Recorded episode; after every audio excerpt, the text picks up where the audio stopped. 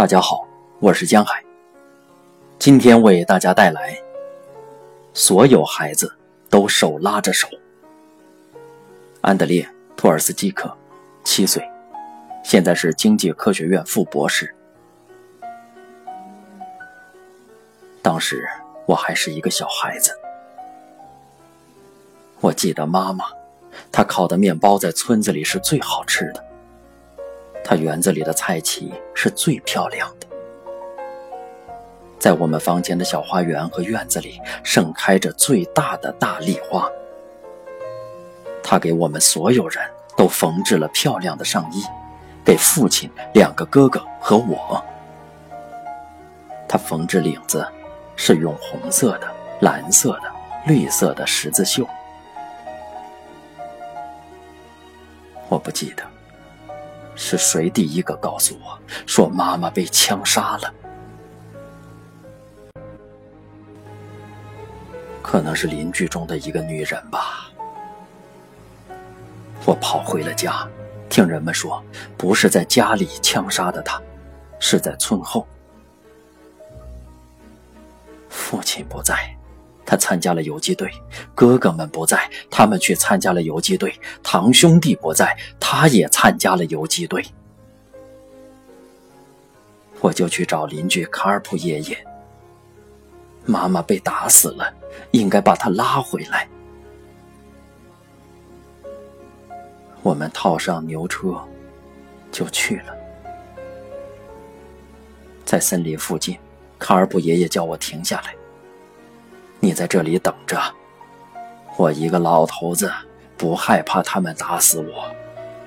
可你还是个孩子，我等着，头脑里充满了各种念头。我怎么对父亲说呢？我怎么告诉他妈妈被打死了呢？都是些小孩子的想法。如果我看见死去的妈妈，她就永远也活不了了。可是，如果我看不见死去的妈妈，说不定我回到家，妈妈就在家里等着我呢。妈妈的整个胸前都被步枪子弹打透了，褂子上出现一溜的弹痕，太阳穴上有个黑色的枪眼儿。我想快些用白色手巾把它包扎起来，以便再也看不到这些黑色的枪眼儿。我仿佛觉得它还在疼痛。我没有坐牛车，跟在牛车旁边走了回来。村子里每天都会埋葬死人，我记得埋葬过四位游击队员。三个男的，一个姑娘，经常埋葬游击队员。但是我第一次看到埋葬一个女的，单独为她挖掘了一个坟墓。她一个人躺在老梨树下的草地上，年老的女人们围坐在她的身边，抚摸着她的胳膊。为什么要把她单独埋葬呢？我问：“他还年轻。”女人们这样回答我。只剩下我一个人，没有家人，没有亲戚，我很害怕。怎么办呢？人们把我送到了扎列西耶村的马尔法姨妈家，她自己没有孩子，丈夫上了前线。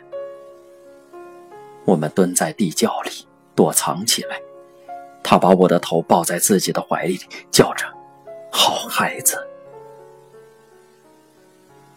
马尔法姨妈得了伤寒，我跟着她也生病了。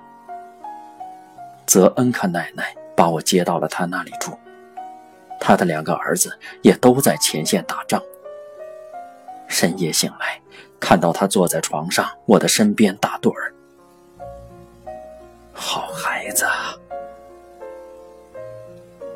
所有人都跑出村子，逃到森林里躲避德国鬼子。而泽恩卡奶奶始终陪在我的身边，一次也没有扔下我。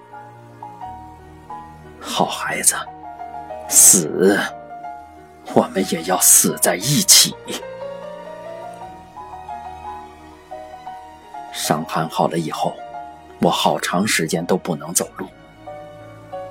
平整的道路，我还能走；稍微有些坎坷，我的双腿就发软。人们都在期盼着我们的士兵，女人们去森林里采集草莓，没有别的礼物招待客人。